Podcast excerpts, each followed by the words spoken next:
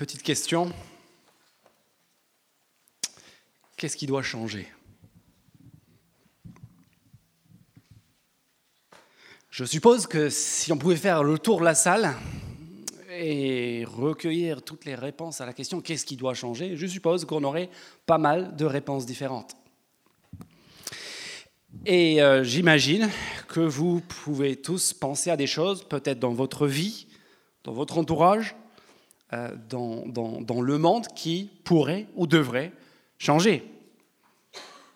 Est-ce que vous êtes en train de songer à, à, changer de voiture, changer de maison, d'appartement, euh, changer de look, d'habit, changer d'apparence physique? Est-ce que ce dont vous rêvez, euh, c'est le fait de changer de pays? De partir ailleurs, de changer peut-être juste de ville en France, de changer de travail, changer d'église, changer d'amis. Peut-être ce qu'il nous faudrait vraiment, c'est juste changer de président, changer de système, renouveler le monde. Peut-être que ce qui vous amène à être ici dans une église ce matin, c'est justement cet espoir, ce désir, cette envie de changer quelque chose. Vous avez peut-être essayé plein de choses différentes. Et là, vous dites peut-être, bon, peut-être que c'est Dieu qui peut m'aider à changer. En fait, les experts en marketing, vous pouvez vous en apercevoir en regardant n'importe quel euh, panneau publicitaire, les experts en marketing savent très bien que la meilleure façon de vendre un produit, c'est quoi? C'est de nous convaincre qu'on a besoin du changement que ce produit va rendre possible. Et, donc on génère un besoin ressenti qui, en fait, sans cette publicité, n'aurait même pas existé. On exploite une, petite envie et on, la nourrit, on l'encourage, on la fait pousser jusqu'à ce qu'elle nous pousse à lâcher notre portefeuille et à dépenser 20 000 euros pour une BMW d'occasion. Que ce soit en marketing, que ce soit en politique, que ce soit en relation, faire rêver d'un changement, c'est franchement pas dur, c'est pas difficile. Nombreux sont ceux qui le font, qui arrivent à nous faire rêver de changement. Mais qu'est-ce qui est compliqué avec le changement? Bah, Ce qui est compliqué, c'est qu'une fois qu'on a fait ces promesses, bah, il faut les réaliser. Une fois qu'on a vendu notre produit, qu'on a vendu notre programme électoral, bah, fatalement, il va falloir montrer et agir pour que la réalité soit à la hauteur de la promesse. Et si vous avez suivi cette série en Ésaïe, si vous ne l'avez pas suivi, je vous fais un petit aperçu rapidement pour que vous nous rejoigniez on a été confronté dans les chapitres 56 à 59 du prophète Ésaïe à quoi On a été confronté aux besoins criants de changement au sein du peuple de Dieu. Au chapitre 56, on a vu ces responsables corrompus qu'il fallait changer. On a vu ce communautarisme qu'il fallait briser. Au chapitre 57, on a rencontré le problème, le fléau de l'idolâtrie, le fait de se jeter sur n'importe quoi, sur n'importe quoi, tout sauf Dieu, pour nous combler, pour nous épanouir, pour changer notre vie. Au chapitre 58, qu'est-ce qu'on a vu? On a vu le problème de l'hypocrisie religieuse, de personnes qui disent croire un certain nombre de choses, mais, mais dont les vies ne reflètent pas les convictions. Et puis au chapitre 59, on a fait un tour d'horizon d'un mal généralisé, d'une injustice qui est partout. Il y a besoin de changement. Il y a besoin de changement chez les contemporains d'Ésaïe. Et puis, que s'est-il passé? Bah, Regardez au chapitre 420. Euh, euh pas au chapitre 420. Il n'y a que 66 chapitres en Ésaïe, ça nous a pris trois ans, mais quand même, 480, ça ferait beaucoup. Essayez le chapitre 60, qui est à la page 480. Chapitre 60. Au milieu du bourbier, au milieu de l'obscurité, que se passe-t-il? Tout à coup, une voix se lève. Et que dit cette voix? Cette voix, elle dit, verset 1 du chapitre 60, regardez avec moi, lève-toi, brille, car ta lumière arrive et la gloire de l'Éternel se lève sur toi. Et s'en suivent trois chapitres d'une vision éblouissante, une vision aussi rayonnante que soudaine, où on voit d'abord au chapitre 60, vous vous en souvenez, cette ville lumière, la nouvelle Jérusalem, la Jérusalem céleste future, pas celle de l'époque d'Ésaïe où tout est pourri et moisi, mais la Jérusalem future, une ville lumière, un lieu de bénédiction inouïe, un lieu d'attirance universelle où on vient depuis les extrémités de la terre, tellement c'est réjouissant et extraordinaire. Un lieu de transformation total et parachevé. Mais cela ne suffisait pas. Cela ne suffisait pas, il ne suffisait pas de renouveler l'architecture. Qu'est-ce qu'on a eu dans les chapitres 61 et 62 Après la ville transformée, on a vu les habitants transformés. Vous vous souvenez de ces trois petits noms?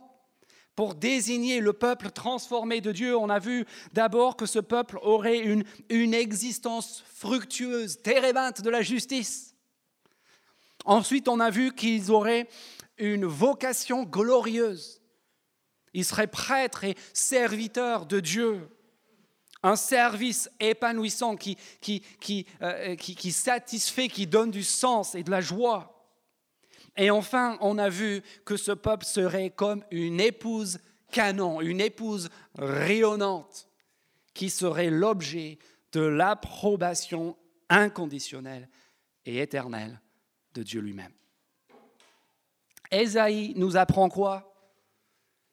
Si Ésaïe nous apprend une chose, il nous apprend que Dieu est déterminé, déterminé à transformer ce qu'il a racheté. Et désormais, il ne reste plus qu'une question. Comment? On a vu le problème, on a vu le besoin, on a vu la vision, on a vu cette ville et ce peuple renouvelé, rayonnante, splendide. Et la question maintenant, c'est comment Comment est-ce qu'on passe de la misère à la gloire? Et c'est cela que cette sélection de textes de ce matin nous explique. Rassurez-vous, il n'y a pas eu d'erreur, de fausse manipulation à l'imprimerie. Je n'ai pas perdu la tête. Ces textes sont choisis pour une raison précise. Ce que je vous n'ai pas dit, ne vous ai pas dit pendant les semaines précédentes, c'est que ces deux visions, la vision de la ville au chapitre 60, la vision du peuple au chapitre 61 à 62, sont des, visions symétriques. En fait, les scribes qui nous ont rédigé ces textes ont pris soin d'organiser chacune de ces visions en 44 phrases chacune. 44 phrases symétriques, deux visions. Chapitre 60, la ville. Chapitre 60-62, le peuple. Et en dehors de cette vision, qu'est-ce que nous avons de part et d'autre? Chapitre 56 à 59, chapitre 63 à 66. Nous avons 12 strophes, 12 versets si vous voulez, du peuple du présent. Tout est organisé de façon symétrique pour nous amener, pour conduire nos regards vers le centre. Et c'est au centre, aux deux bouts de cette vision, avant le chapitre 60, fin du chapitre 59, première partie de la vision, avant la première partie de la vision, à la fin de la vision, début du chapitre 63, et pile au milieu, début du chapitre 61, entre la ville et les habitants, les trois premiers versets du chapitre 61, les deux bouts et l'entracte de cette grande vision centrale sont là pour nous faire rencontrer la personne, l'agent de cette transformation, celui qui va rendre possible, qui va mener à bien, qui va conduire à bien ce changement, cette transformation radicale. Qui est-il? Mais regardez avec moi chapitre 59, verset 16 d'abord. Dans la première partie, vous voyez ce que je suis en train d'expliquer? Les deux bouts, fin du chapitre 59, début du chapitre 60, 3 et au début du chapitre 61, entre les deux visions, nous avons la révélation de celui qui va réaliser le changement, qui va rendre possible cette ville lumière et ce peuple renouvelé. Donc d'abord, chapitre 59, verset 16. Qui est cet individu? Verset, Fin du verset 15. L'Éternel voit avec indignation qu'il n'y a plus de droiture constat de la misère, constat du problème, du besoin criant. Et puis, qu'est-ce qu'il dit, verset 16 Il constate Dieu, qu'il n'y a personne. Il est consterné en voyant qu'il n'y a personne pour intercéder, céder. Alors, son bras lui assure le salut et sa justice lui sert de soutien. Comment Dieu va démarrer cette transformation à la fin du chapitre 59 Par son bras? C'est lui qui intervient quand il n'y a plus personne, quand personne ne peut plus rien faire. Le bras est là pour intervenir. Tournez la page, chapitre 63, verset 5, l'autre bout de la vision. Ce même personnage revient avec exactement le même constat, verset 5 du chapitre 63. J'ai regardé, dit Dieu, une fois de plus, mais il n'y avait personne pour m'aider. Pour, pour m'aider. J'étais consterné. 63.5, j'étais consterné, mais il n'y avait personne pour me soutenir. Alors mon bras m'a assuré le salut et ma fureur m'a servi de soutien. Au debout, la personne que Dieu envoie quand il n'y a plus personne, celui qu'il appelle son bras. Et puis venez maintenant au milieu, aux trois premiers versets du chapitre 61. Au milieu, entre les deux visions de la ville et du peuple, il y a un roi libérateur. 61 verset 1. L'Esprit du Seigneur, il parle à la première personne du singulier. L'Esprit du Seigneur, de l'Éternel, est sur moi. Il est loin. Parce que l'Éternel m'a consacré par onction pour annoncer de bonnes nouvelles aux pauvres. Il m'a envoyé pour guérir ceux qui ont le cœur brisé, pour proclamer aux déportés la liberté et aux prisonniers la délivrance, pour proclamer une année de grâce de l'Éternel et un jour de vengeance de notre Dieu. Qui est-ce Qui est cet individu? Le bras de l'Éternel celui sur lequel son esprit repose, qui annonce de bonnes nouvelles aux captifs, Bref, si vous avez suivi cette série, si vous avez déjà lu Esaïe, vous savez qui est ce personnage. C'est encore lui. On pensait que c'était fini après le chapitre 55, il est de retour. Le personnage qui dominait les chapitres 40 à 55. Celui qu'on appelait le serviteur, qui nous a été présenté par quatre chants, quatre poèmes. Dans le premier, au chapitre 42, commençait comment? Avec la voix de Dieu qui disait, Voici mon serviteur, mon esprit est sur lui. Comme au chapitre 61, et ce qu'il dit aussitôt au chapitre 42, verset 7, il m'a envoyé avec son esprit pour proclamer la, liberté à ceux qui sont enfermés dans les cachots, renvoyer libres ceux qui sont déportés, comme au chapitre 61. Et puis au quatrième chant, le dernier, le plus connu, chapitre 53 d'Ésaïe. Comment ce chant commence? 53, 1. Qui a cru à notre prédication? À qui le bras de l'Éternel a-t-il été révélé Le bras triomphant celui sur lequel l'Esprit repose pour proclamer la liberté aux prisonniers, on le connaît, on le connaît, c'est ce serviteur. Et ici, il est de retour. Il a effectué la délivrance et maintenant il revient et c'est lui qui résout l'énigme de tous ces chapitres. Comment la transformation sera-t-elle possible? Elle sera possible à cause de lui. Ce guerrier libérateur ouin qui vient pour affranchir, pour fortifier et pour triompher. Et donc on va voir deux choses ce matin. Premièrement, on va regarder ce personnage de plus près. Comment est-ce que Dieu effectue sa transformation? Comment est-ce qu'il réalise cette vision glorieuse des chapitres 60 à 62 Et puis deuxièmement, nous allons faire un petit tour dans tout le reste de la Bible. Donc chauffez vos doigts et nous allons aller voir quand Quand est-ce que ces promesses fabuleuses se transforment en réalité? D'abord, revenez au chapitre 59 et regardons ce bras triomphant, ce bras triomphant et le libérateur roi. Regardez juste chapitre 59 et le verset 1. En dehors de ce qu'on a lu ce matin, mais c'est quand même intéressant. Quelle était l'affirmation par laquelle la présentation du désastre du peuple de Dieu a commencé? Chapitre 59, verset 1. Non, le bras de l'Éternel n'est pas trop court pour sauver, ni son oreille trop dure pour entendre. On commençait ce chapitre, on commençait la fin de la vision du désastre du peuple de Dieu avec ce bras, avec l'affirmation que ce bras n'était pas trop court, qu'il était en mesure d'agir. Et que se passe-t-il Au verset 16, ben, je l'ai lu à l'instant, il constate qu'il n'y a personne Dieu. Il regarde la misère de tout le chapitre 59.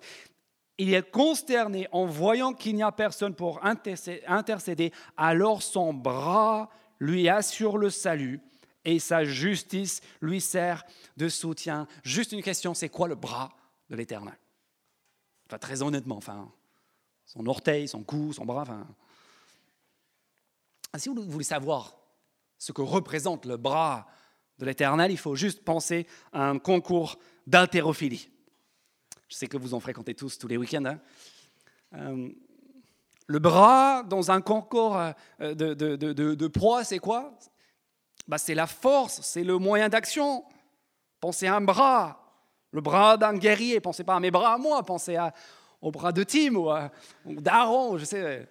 Un gars son bras, le bras, c'est quoi? C'est ta force, c'est ta capacité, c'est ton, ton moyen d'action. Et c'est ça le bras de Dieu. C'est sa force, c'est sa puissance, c'est son moyen, sa, sa puissance pour agir.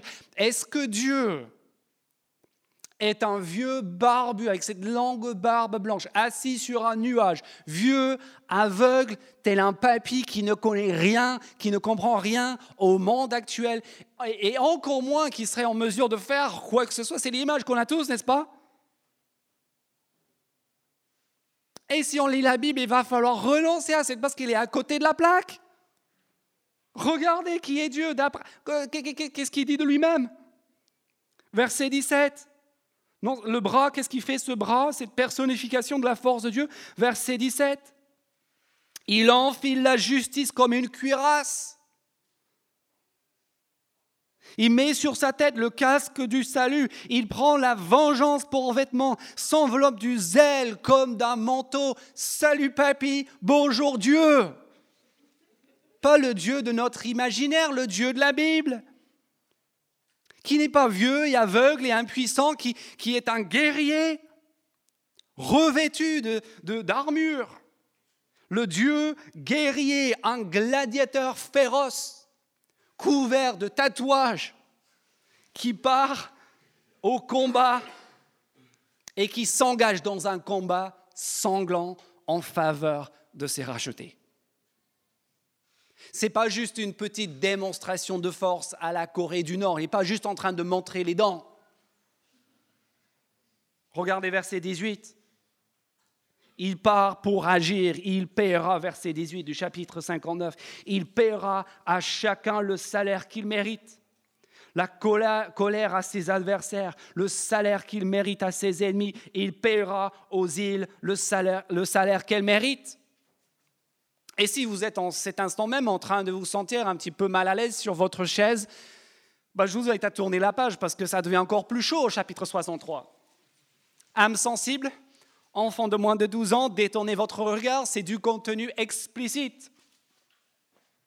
63, 1 qui est le miroir de la vision du fin du chapitre 59. C'est encore lui, le bras triomphant, qui, qui se manifeste. Et, et, on lit à la fin de la vision, la transformation du peuple Dieu, à la fin du chapitre 63, 63, 1, qui est celui-ci? La vision est terminée. Puis il y a quelqu'un qu'on voit arriver. Personnage énigmatique, mystérieux. Lisez la suite. Qui est celui-ci? Réponse, il arrive d'Édom. Édom, vous connaissez, c'est juste après Castelnaudary sur la 61 et puis vous tournez à droite. Non, Édom, c'est qui? C'est quoi? Édom, c'est l'adversaire, l'ennemi historique, l'ennemi le plus coriace du peuple de Dieu dans tout l'Ancien Testament. C'est l'ennemi par excellence. Et puis on lit dans la suite. Verset 1 toujours, il arrive d'Édom, de Bosra en habit rouge. Encore la question, qui est celui-ci? Éclatant dans sa tenue. Il s'avance avec toute sa force, encore cette force, cette puissance. Verset 2, la question, pourquoi tes habits sont-ils rouges? Tes vêtements pareils à ceux de l'homme qui écrase le raisin dans une cuve. Est-ce que c'est un viticulteur?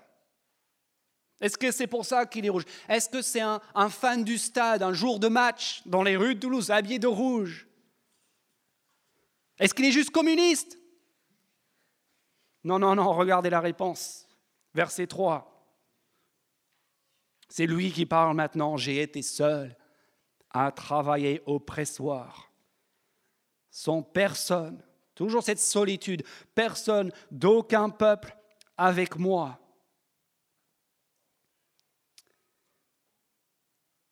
Je les ai piétinés dans ma colère. Je les ai écrasés dans ma fureur. Leur sang a jailli sur mes vêtements et j'ai sali tous mes avis. Encore le verset 6. J'ai piétiné les peuples dans ma colère. Je les ai rendus ivres dans ma fureur et j'ai fait couler leur sang par terre.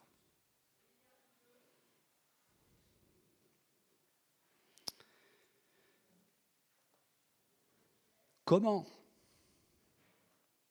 la transformation des rachetés de Dieu sera-t-elle effectuée Par un guerrier libérateur sanglant qui détruit tous les ennemis du peuple de Dieu et qui raye le mal sous toutes ses formes? De la carte.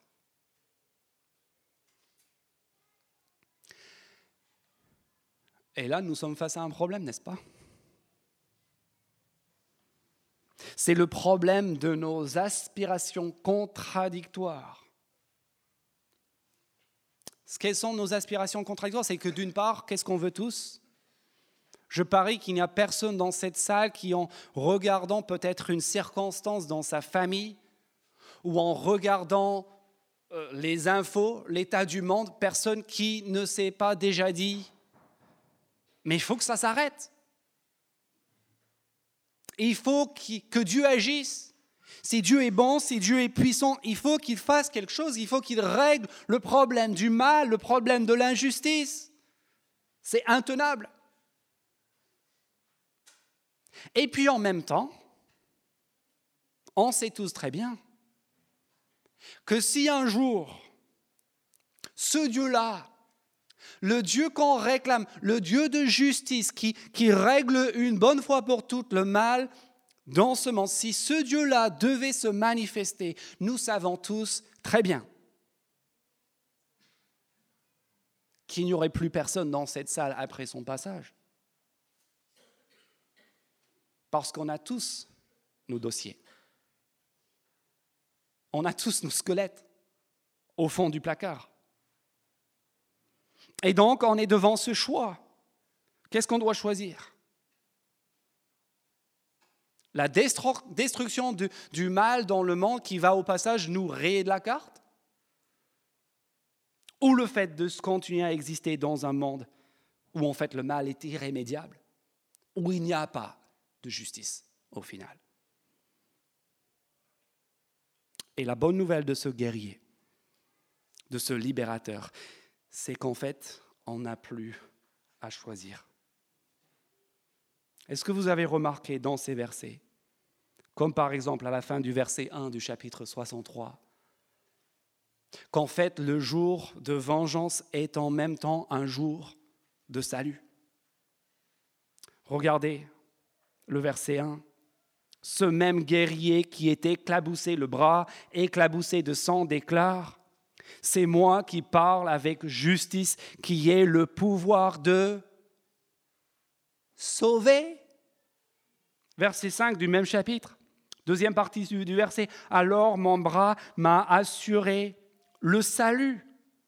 Ce bras qui combat et triomphe est un bras qui sauve non pas malgré son jugement, mais précisément à cause de son jugement. Puis revenez à la fin du chapitre 59, page 480, euh, le verset 20, tout en haut de la page. Ce verset dit la même chose. Après le combat sanglant du guerrier qui se part de, de ses armes, qu'est-ce qu'on lit au verset 20 On lit le libérateur viendra pour Sion. Pour ceux de Jacob qui renoncent à leur révolte, déclare l'Éternel. S'il y a des militaires dans cette salle, vous savez très bien qu'il est impossible d'instaurer la paix, impossible d'avoir une vie stable et épanouie sans au préalable combattre et vaincre l'ennemi. Et c'est exactement ce qui se passe ici avec ce bras triomphant. Grâce au triomphe et au combat sanglant de ce bras, de ce guerrier, de ce serviteur, la transformation de son peuple devient possible. Voilà pour les deux bouts. Maintenant, le centre. Regardez verset 61 maintenant, chapitre 61, verset 1 à 3. Le guerrier, qui combat au debout est aussi ici un libérateur qui proclame. Il y a son action, son combat aux extrémités, et puis au centre, il y a sa proclamation. Et regardez ce qu'il dit. Verset 1, L'Esprit du Seigneur, de l'Éternel est sur moi, parce que l'Éternel m'a consacré par onction pour annoncer de bonnes nouvelles aux pauvres. Il m'a envoyé pour guérir ceux qui ont le cœur brisé, pour proclamer aux déportés la liberté et aux prisonniers la délivrance, pour proclamer une année de grâce de l'Éternel et un jour de vengeance de notre Dieu pour consoler tous ceux qui sont dans le deuil, pour mettre, pour donner aux habitants de Sion en deuil une belle parure au lieu de la cendre, une huile de joie au lieu du deuil, un costume de louange au lieu d'un esprit abattu. Un soldat de vengeance, oui, mais qui vient au final pour faire quoi? Pour annoncer de bonnes nouvelles, pour guérir, pour consoler, pour résoudre le problème de ce peuple et les remplir de joie. C'est parce que la vengeance a eu lieu que l'année de grâce peut être proclamée et que la ville lumière peut être fondée. Il y a néanmoins dans ce que ce oin libérateur annonce une grande ironie pour ceux qui réfléchissent à comment ce livre se déroule, il y a une grande ironie. Parce qu'à quel moment est-ce que cette voix, ce oin intervient pour annoncer la liberté aux déportés? En fait, il intervient dans la troisième partie d'Ésaïe, après le chapitre 56. Après, en fait, que la délivrance a eu lieu il annonce un peuple qui est déjà revenu de son exil, qui est déjà revenu de sa déportation. Il leur annonce une libération. Et là, si on veut comprendre, il faut qu'on se souvienne des trois grandes questions de, tout ce livre. Et là, donc, je fais appel à votre mémoire aux plus anciens. Chapitre 1 à 39 d'Ésaïe, quelle est la grande question de cette section? Oui, en qui est-ce qu'on peut placer notre confiance? Qui règne? C'est la question du roi, de la souveraineté. Qui règne? Qui est au contrôle de l'univers? Et donc, en qui est-ce qu'on peut placer notre confiance?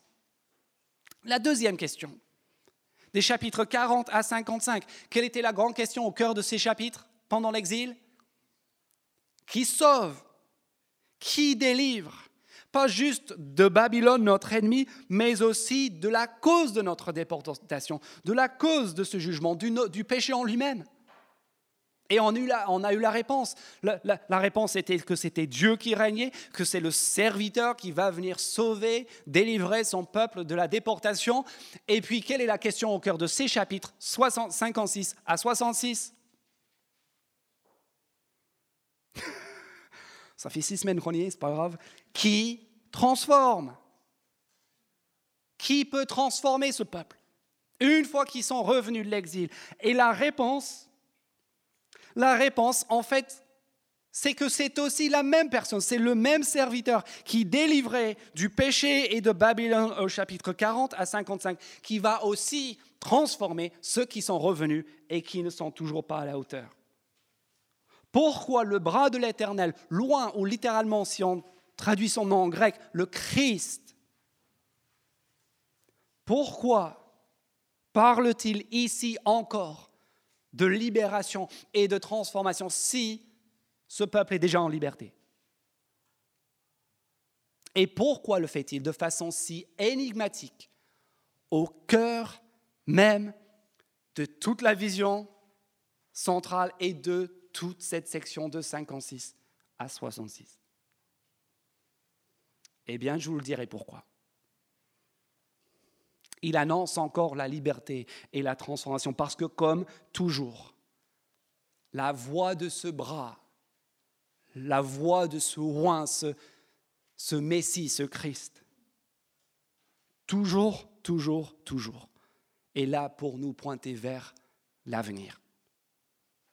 Tout ce dont Ésaïe nous parle, en fait, correspond à une transformation après cette époque après l'époque des contemporains d'Ésaïe. Il est en train de nous pointer vers un guerrier libérateur, un oin, un Messie, un Christ qui va triompher, fortifier et affranchir d'une façon qui n'a pas été vue des contemporains d'Ésaïe. Et c'est là que je vais vous inviter à faire un petit saut dans vos Bibles et d'aller dans le Nouveau Testament et plus précisément à la page 663. 663. Parce que maintenant, nous allons nous pencher sur cette question de quand. On a vu que c'est le guerrier libérateur loin de l'éternel qui va effectuer cette transformation. Et maintenant, la question, c'est quand? Quand est-ce que ces choses vont se réaliser? Et tous les auteurs du Nouveau Testament voient en Jésus de Nazareth l'accomplissement de ces promesses. Donc venez avec moi, Luc 4, verset 16, à la ville de Nazareth, un dimanche matin, un jour de sabbat, où plusieurs siècles après Ésaïe, Luc nous convie pour entendre la prédication inaugurale de l'un des leurs. Toute la ville est là, rassemblée, et voilà ce qui se passe.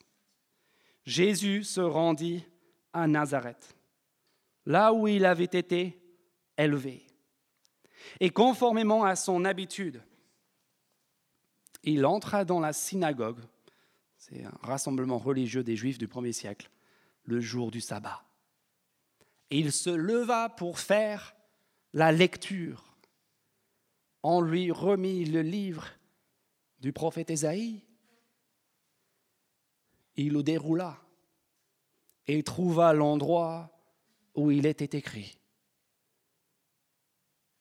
Ésaïe 61. L'Esprit du Seigneur est sur moi parce qu'il m'a consacré par onction pour annoncer la bonne nouvelle aux pauvres il m'a envoyé pour proclamer aux prisonniers la délivrance et aux aveugles le recouvrement de la vue, pour renvoyer libres les opprimés, pour proclamer une année de grâce du Seigneur. Et maintenant le clou, regardez bien le verset 20. Quand? Quand est-ce que ce libérateur va venir?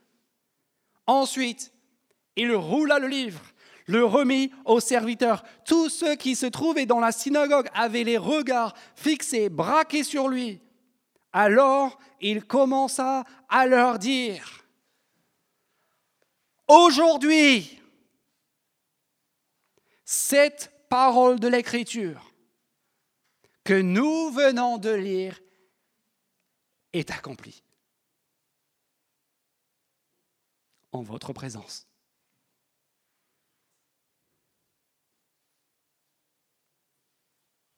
Mes amis, qui c'est? Ce roi libérateur qui va venir transformer, parachever le changement dans la vie des rachetés de Dieu, vous l'avez sous vos yeux. Celui qui s'appelle Christ, roi celui qui par la prédication, l'annonce, la proclamation, qui va passer sa vie à faire quoi? À proclamer. À proclamer quoi? À proclamer de bonnes nouvelles, la bonne nouvelle, ce que nous appelons l'évangile. Et ce qui plus est, ne, ne va pas se contenter juste de parler, mais qui va devenir aussi le guerrier dont il était question aux deux extrémités de la vision, qui va agir qui va partir au combat du mal sous toutes ses formes, de la maladie, de la corruption, des démons, des forces spirituelles, de la mort elle-même. C'est ça le sens de ces miracles. Il est en train de balayer toutes les formes et toutes les manifestations imaginables du mal. C'est lui, loin, libérateur, qui sera aussi le bras sanglant, le guerrier qui s'engage dans un combat, dans une lutte qui va l'amener jusqu'à la perte de sa propre vie, afin qu'il puisse triompher en versant son propre sang, afin que les siens soient libérés.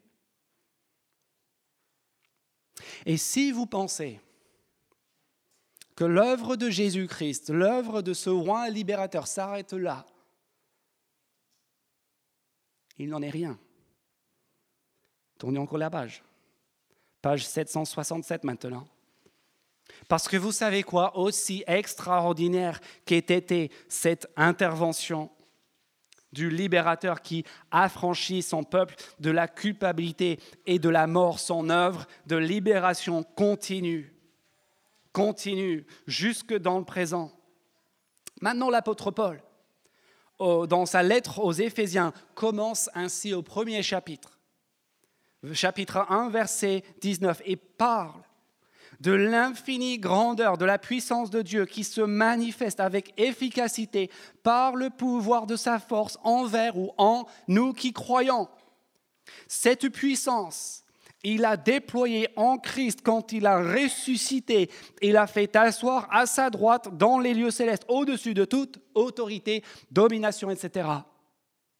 Il commence sa lettre en disant, Éphésiens, vous qui avez placé votre confiance en Jésus-Christ, ne pensez pas ce que, que, ce que Christ a fait pour vous se limite au passé. Il dit cette même puissance qu'il a manifestée pendant sa vie pour la manifestation de laquelle il a donné sa vie et a été ressuscité, cette puissance-là, si vous placez votre confiance en lui, c'est une puissance qui agit encore en vous. Et qu'est-ce qui se passe à la fin de la lettre? Chapitre 6. Tournez la page encore. Qu'est-ce qui se passe à la fin de la lettre?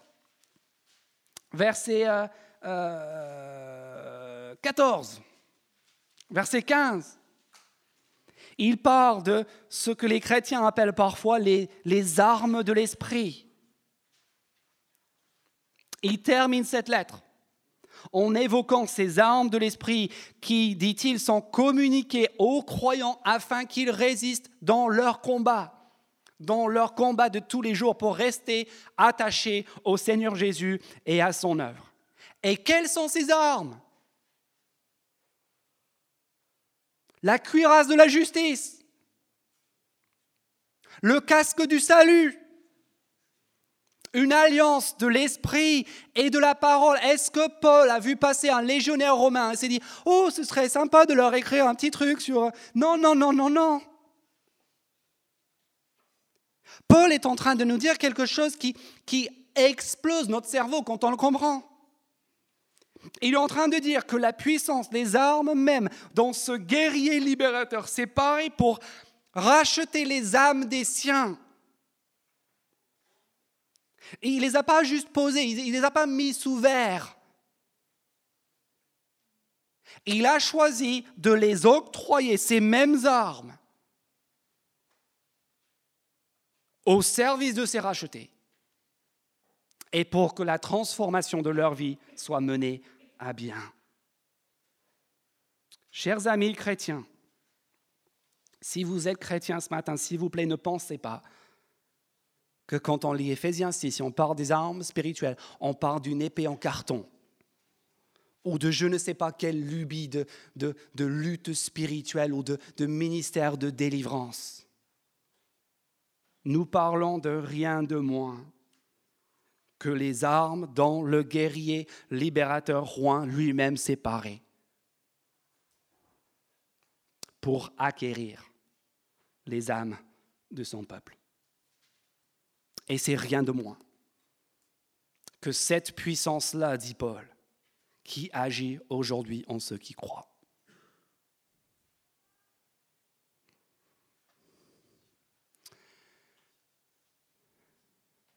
Mais la Bible n'est toujours pas terminée. Le personnage de ce guerrier libérateur roi est tellement important, tellement saisissant, tellement essentiel que le Nouveau Testament ne reprend pas que les armes du chapitre 59, ne reprend pas que la proclamation de la bonne nouvelle par loin en Luc chapitre 4. Il reprend même le sanglant chapitre 63. Et dans quel but? Non pas pour nous effrayer, à moins que nous n'ayons pas placé notre confiance en ce libérateur, mais pour nous encourager justement. Venez avec moi maintenant dans l'Apocalypse, dernier livre de la Bible. Et c'est ici, au chapitre 19 et le verset 11, que commence la vision finale de toute la Bible, qui n'est autre chose, vous le savez si vous étiez là avec nous, qui n'est autre chose qu'une reprise d'Ésaïe 60 à 62. Comment est-ce que la Bible se termine? Comment est-ce que l'Apocalypse se termine? Avec la ville lumière et avec le peuple transformé de serviteurs épanouis de Dieu. Exactement les mêmes images, les mêmes idées qu'en Ésaïe 60 à 62. Et figurez-vous, comme par hasard, au moment où cette vision commence, chapitre 19, il est question du triomphe de ce bras, d'un triomphe sanglant. Je lis juste, ne le cherchez pas, mais je lis juste d'abord le chapitre 14 et le verset 14, parce que le chapitre 19 rebondit là-dessus. Chapitre 14, verset 14, je regardais, dit Jean, et je vis une nuée blanche, et sur la nuée était assis quelqu'un qui ressemblait à un fils d'homme. Ça, c'est Jésus. Il avait sur la tête une couronne d'or et à la main une faucille tranchante. Quelques versets plus loin, verset 18. Puis un autre ange qui avait autorité sur le feu sortit de l'autel et s'adressa d'une voix forte à celui qui avait la faucille tranchante en disant Lance ta faucille tranchante et vendange les grappes de la vigne de la terre, car ses raisins sont mûrs. Image du jugement final. Verset 19 du chapitre 14, l'ange jeta sa faucille sur la terre, il vendangea la vigne de la terre et versa cette vendange dans la grande cuve de la colère de Dieu. Du sang, le, raisin, pardon, fut écrasé dans la cuve à l'extérieur de la ville. Du sang en sortit et monta jusqu'aux morts des chevaux sur une étendue de 300 kilomètres. Et comment se termine toute la Bible? La Jérusalem céleste, l'épouse rayonnante, le peuple de Dieu parfaitement transformé au chapitre 21. Pourquoi? Parce qu'avant le chapitre 21, il y a le chapitre 19. Verset 11, l'ouverture de la grande vision qui mène jusqu'à la fin, jusqu'au au milieu du chapitre 22. Ensuite, Apocalypse 19, 11 je vis le ciel ouvert Et voici qu'un cheval blanc apparut. Celui qui le montait s'appelle fidèle et véritable. Il juge et combat avec justice. Verset 13. Il était habillé d'un vêtement trempé de sang. Ésaïe 63.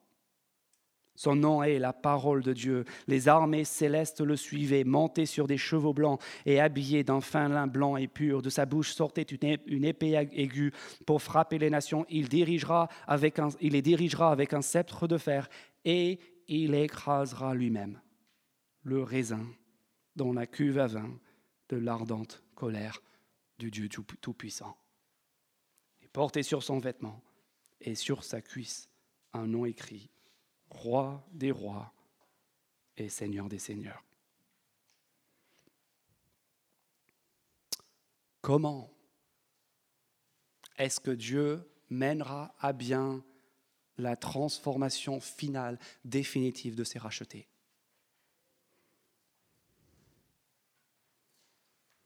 La réponse, vous l'avez ici.